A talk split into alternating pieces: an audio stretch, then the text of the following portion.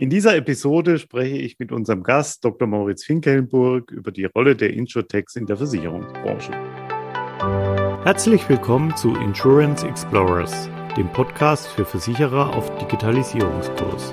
Tauchen Sie mit uns in die digitalen Möglichkeiten ein. Es erwarten Sie Tipps und Trends rund um IT, Prozesse und Change für agile Versicherungsunternehmen. Mein Name ist Hans-Peter Holl, ich bin Vorstand der Innova AG durch geschickte Prozessoptimierung und moderne IT-Systeme unterstützen wir Versicherungen dabei, effizienter zu arbeiten, schneller Innovationen umzusetzen und dadurch einen Wettbewerbsvorteil zu erzielen. Zu Gast in unserer heutigen Episode ist Dr. Moritz Finkelburg. Moritz, herzlich willkommen. Ich freue mich total, ähm, dass du heute mit dabei bist und uns über das Thema Insurtex in der Versicherungsbranche noch viel schlauer machen kannst. Ja. Äh, wir kennen uns schon relativ lange. Moritz ist Vorstand äh, Composite Vertrieb digital bei der BGV, bei der Badischen Gemeindeversicherung. Und kennengelernt haben wir uns eigentlich in einem ganz anderen Kontext, nämlich in dem, über den wir heute sprechen wollen. Du warst vorher bei äh, der Goethe Business School und hast dort die legendäre Global Insurtech Roadshow ähm, ins Leben gerufen, wo nationale und internationale Insurtech sich vorstellen konnten, äh, gepitcht haben und eine ganz tolle Net Netzwerkplattform etabliert haben. Äh, ich durfte da auch ein paar Mal dabei sein und ein bisschen mitwirken und hat ganz, ganz viel Freude und Spaß gemacht. Umso mehr freue ich mich heute, äh, dass wir über, ich würde mal sagen, dein Hobby und deine Kernkompetenz des Hobbys sprechen äh, können. Ja, herzlich willkommen. Schön, dass du da bist.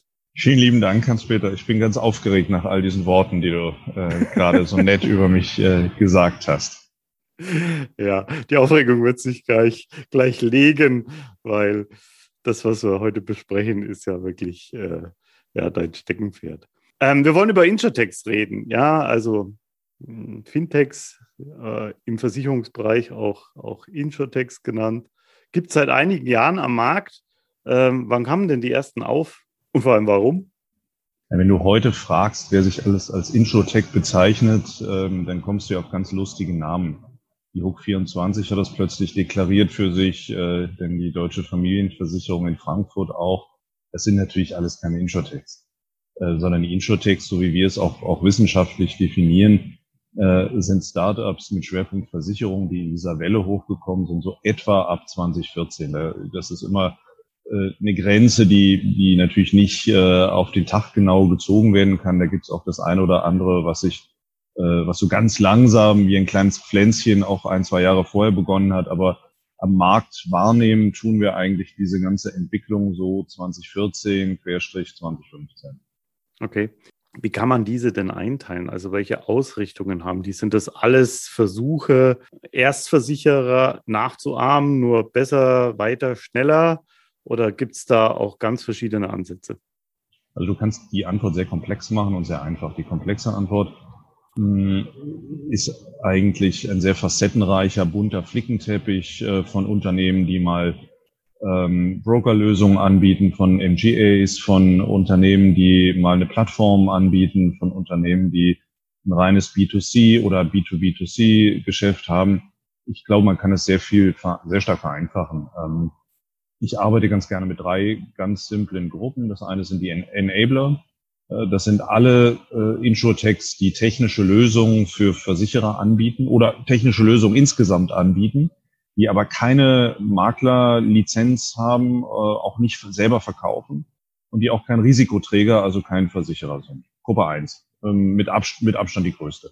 Gruppe zwei sind die vertriebsorientierten Insurtechs, die ähm, praktisch alle eine Maklerlizenz besitzen äh, von der jeweiligen regionalen ähm, IHK kann man auch sehr leicht anhand dieses Merkmals äh, definieren.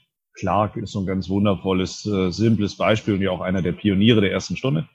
Ähm, und die dritte und letzte Gruppe äh, sind auch sehr interessant. Das sind die, die Risk Carrier, ist ja immer der technische Begriff. Also die Unternehmen, die tatsächlich eine, eine Versicherungslizenz bei der BaFin nach, nach 8 und 9 VAG beantragt und bekommen haben, diesen sehr aufwendigen Prozess durchlaufen haben und tatsächlich als Risikoträger heute Versicherungen ähm, anbieten. Das sind eigentlich aus meiner Sicht die sehr klar abgrenzbaren drei Gruppen. Wie groß ist denn die letzte ähm, Tranche sozusagen, also die echten Konkurrenten für die Versicherer, prozentual, wenn man mal alle Insurtechs zusammennimmt? Ähm, ungefähr. Also wir haben in Deutschland heute, ich müsste jetzt mal lügen, sieben, acht, also und unter zehn ähm, Unternehmen mit einer Versichererlizenz. Ab und zu kommt mal eins dazu. Zu Corona-Zeiten ist es natürlich aus äh, finanziellen Gründen, aus Eigenkapitalgründen sehr schwierig gewesen, eine Lizenz zu beantragen und zu bekommen. Ähm, Insurtechs in der Hochzeit hätte ich geschätzt 150 in Deutschland. So 14, 5, also in 2014, 2015. Ähm, die, und, und heute haben wir zehn, zehn äh, Risikoträger. Insgesamt als Versicherer, aber das, das weißt du genauso wie ich, sind, äh, haben wir in Deutschland so um die 500, 520, 530 und davon, wie gesagt, acht bis zehn Neuankömmlinge. Also das heißt ja, es ist äh, bei weitem nicht so, dass ähm, die Versicherer vor den Insurtechs Angst haben müssen, weil jetzt die Konkurrenz hochkommt oder der Wettbewerb hochkommt, sondern das ist ja auch, auch so ein bisschen das, das Thema letzten Endes. Äh, wenn man Insurtech hört, denkt man immer erstmal an einen äh, Versicherungscarrier, ja, so gemeinläufig. Ja, aber das ist, sind ja eigentlich nur die geringsten. Das heißt, äh, der Wettbewerb, also die Neudeutsch Disruption ist ja auch so ein tolles, toller Begriff, ja. Der ist gar nicht so stark in Deutschland zumindest, dass die etablierten Versicherer da jetzt ähm, mit den Zähnen klappern müssen, oder? Nein, überhaupt nicht. Also das, das ist eigentlich ganz amüsant, wenn man sich das anschaut äh, und äh, du tust das ja ganz genauso, dass es manche Versicherungsvorstände gibt, die dann tatsächlich Konkurrenz wittern oder Vertriebsvorstände, die da Konkurrenz wittern, das ist Unfug. Also die sind im Moment noch viel zu klein. Ähm, spannend ist natürlich die Frage, wie es in 10, 15 Jahren ist. Welches dieser, ähm, dieser Unternehmen, dieser Insurtechs ähm, hält sich? Schafft es tatsächlich, äh, die, die hohen Werbekosten, die ja in der Regel als äh, Customer Acquisition Costs äh, bezeichnet werden, äh, irgendwann zu reduzieren, runterzufahren, eine ausreichende Kundenbasis zu gewinnen und dann aufgrund ihrer tollen modernen Technik, das ist natürlich ihr Standortvorteil, schlanke Strukturen, sensationelle grüne Wiese-Technik, auf die Dauer eine, einen, einen gewissen Marktanteil zu, äh, zu erlangen. Aber ich glaube, dem Zeitraum, den wir dafür betrachten müssen, ist deutlich länger, als äh, vieles heute tun. Da geht es nicht um zwei Jahre, sondern eher um 20. Du hast äh, eingangs ja gesagt, die ersten kamen so 2014, 2015 hoch.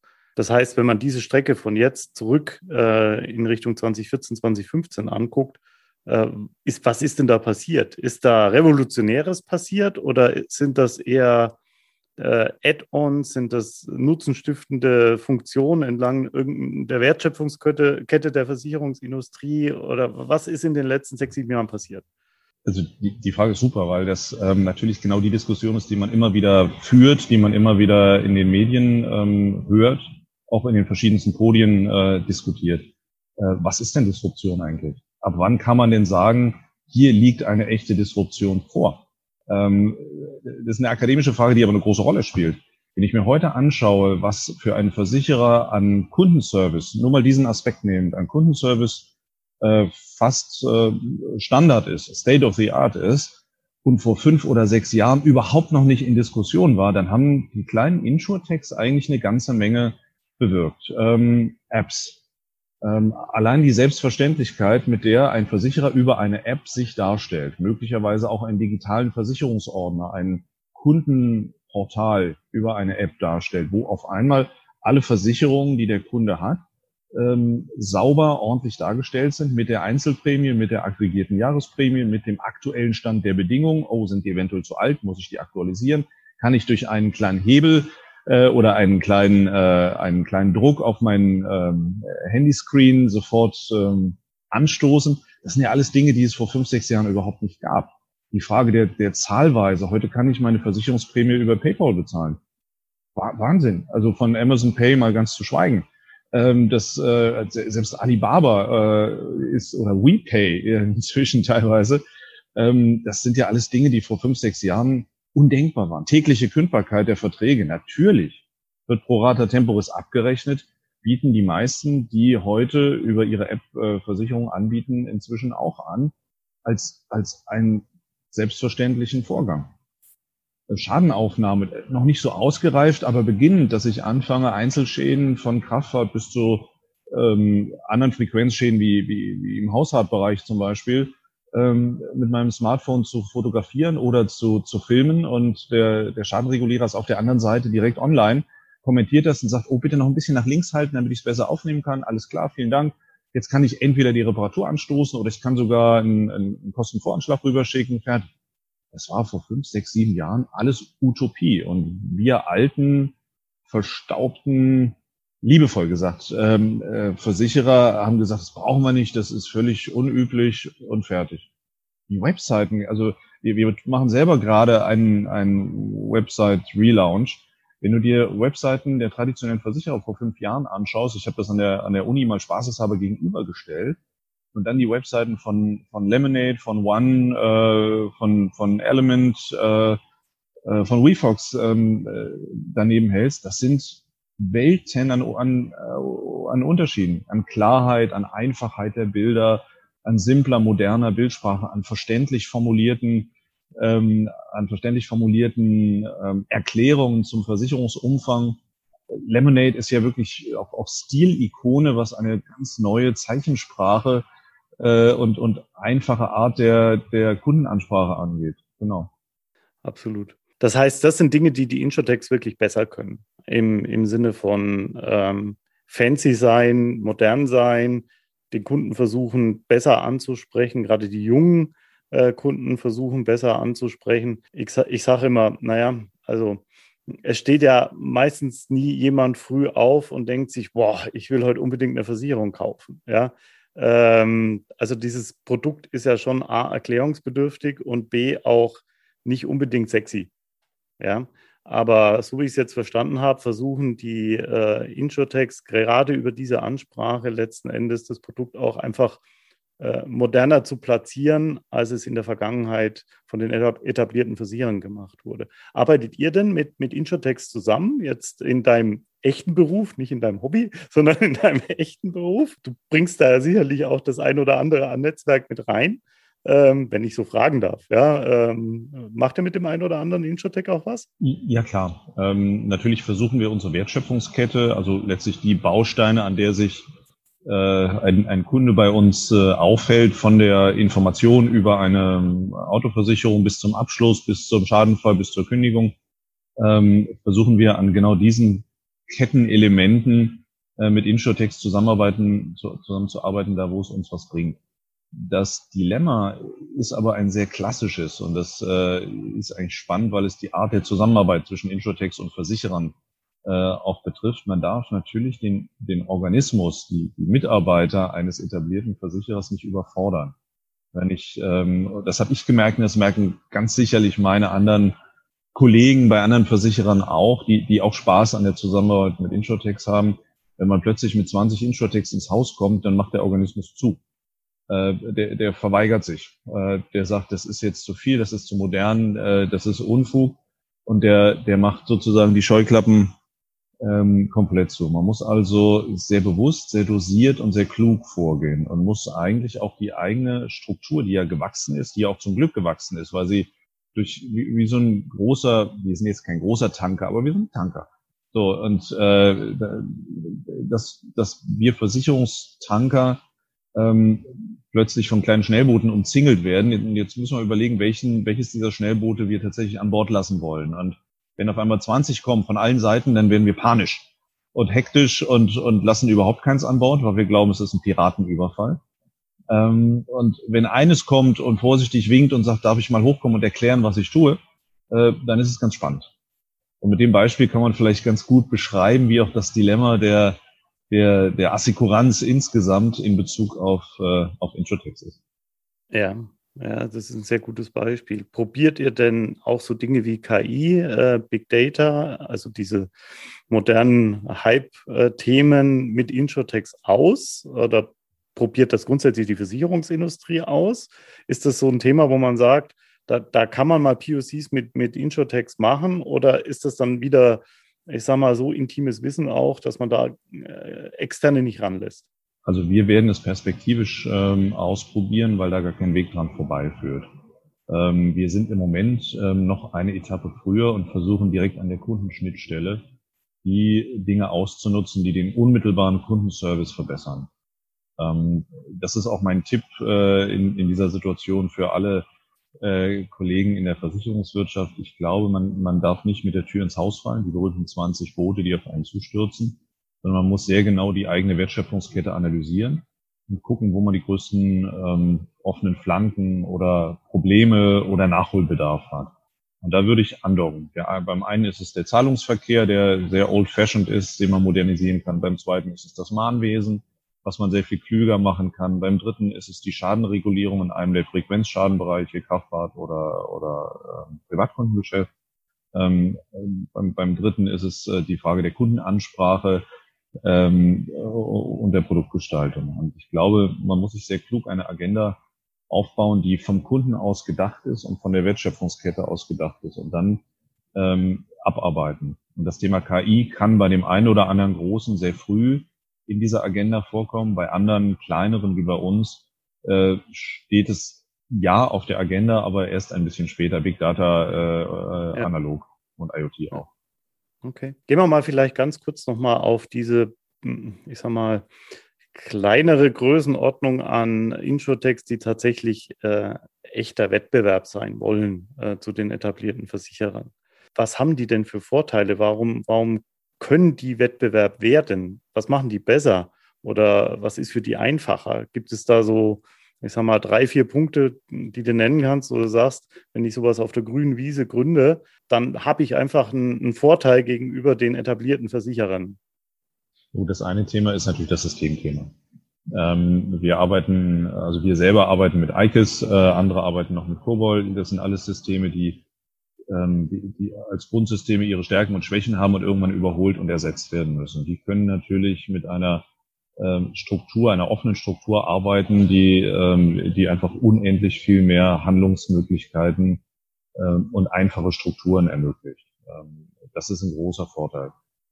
Diejenigen, die sich bisher auch behauptet haben in diesem Prozess, finde ich, die denken ihre Prozesse auch sehr stark vom Kunden aus, was viele in der Assekuranz nicht, äh, nicht zwingend mehr tun, sondern viele Dinge werden von den Produkten ausgedacht. Ein Produkt muss erstmal vorgeben, äh, oder hat eine bestimmte Struktur und der Kunde muss es dann kaufen. Und wenn er es nicht tut, dann hat er es nicht verstanden und ist eigentlich nicht der Kunde, den wir haben wollen. Und das ist natürlich jetzt etwas schroff formuliert, ähm, völlig blödsinnig. Und, ähm, und das machen viele Insurtechs schon ganz gut.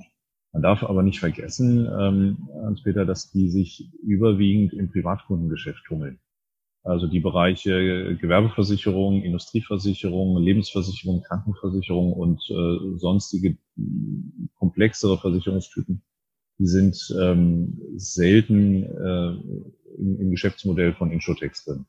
Das heißt, die stürzen sich alle auf Retail. Das heißt, ähm, ähnlich wie, wie ähm, Lemonade, du hast vorhin ja schon äh, erwähnt, in den USA, die ja auch nach Europa kommen, kommen wollen, äh, sind, schon sind, da sind. sind schaut man sich erstmal die einfachen Versicherungsprodukte an, also Hausrat, Haftpflicht, äh, so als Thema, ähm, dass man dann möglichst schön gestaltet zum, im Frontend zum Kunden hin und mit einer einfachen IT im, im äh, Backing, äh, so dass man da nicht komplexe äh, IT aufbaut mit vielen Menschen und äh, komplexe Prozesse letzten Endes. Genau, ich, ver ich vermeide natürlich ähm, viele Beratungsprozesse, die ich im Firmen- oder im Industriebereich, auch im Krankenversicherungsbereich oder Leben bräuchte. Das ist im, im Retail-Bereich ähm, äh, verzichtbar, oft verzichtbar und äh, ist natürlich ein Riesenvorteil. Das heißt, ich spare auf der Kostenseite das Expertenwissen, was ich äh, für komplexere Strukturen aufbauen müsste. Ich spare auch Rückversicherungskapazitäten, die natürlich sehr teuer sind. Ähm, und, und wenn man das, ähm, und ich bin bei der Schadenabwicklung, ähm, kann ich standardisierter vorgehen. Und wenn ich die drei Punkte alleine nehme, ähm, dann habe ich ein Geschäftsmodell, was ich als, als Insurtech eigentlich auch gut anbieten kann. Kommen wir mal zu einem Thema, wo ich auch mal gerne deine Einschätzung hätte. Ähm, was machen denn die Insurtechs, gerade die, über die wir sprechen, mit dem ganzen Thema BaFin und Regulatorik? Ist das was, was die können oder ist das was, wo man den Insurtechs noch helfen muss? Und gibt es da nicht auch Ideen, äh, wo ein etablierter Versicherer wieder ein Stück weit helfen kann? Ähm, Ja, ganz sicher. Also das Thema Regulatorik ist natürlich besonders für die Risikoträger unter den Insurtechs, also die eine Versicherungslizenz beantragt haben, ähm, das, das ganz wesentliche Thema. Man muss dazu sagen, dass die BaFin sich in den letzten ähm, drei, vier Jahren diesem Thema auch sehr intensiv gewidmet hat. Ist noch etwas restriktiv, äh, was jetzt die Behandlung von Insurtechs angeht. Aber was, was ich bemerkenswert finde, sie sind sehr eng im Austausch mit den Insurtechs. Ähm, sie haben einen sehr guten Blick auf die Insurtechs und äh, sie stehen auch, so wie ich das wahrgenommen habe, durchaus beratend ähm, zur Verfügung, wo sie natürlich unter der Verbraucherschutzbrille äh, auch, äh, auch sehr starr sind. Äh, die, die, die Aufsicht ähm, ist bei der Frage, ob man Konzessionen, äh, leichtere Bedingungen, äh, geringere finanzielle Hürden, Eigenkapitalbedarfe äh, vorsehen kann. Das, was man in, äh, in England zum Beispiel unter diesem Stichwort Sandbox äh, sieht oder in Israel auch. Also die israelische Aufsicht ist da auch sehr, sehr freizügig, äh, was das angeht, sagt, wir wollen eigentlich den Markt befeuern, wir wollen diese, dieses Hochkommen von jungen Unternehmen unbedingt fördern und deshalb gibt es ähm, äh, unter verschiedensten Aspekten geringere Solvenzanforderungen, geringere Eigenkapitalanforderungen, geringere Personalqualifikationsanforderungen ähm, in, in Israel. Ob man das in Deutschland machen sollte, würde ich jetzt mal ganz außen vor lassen. Ich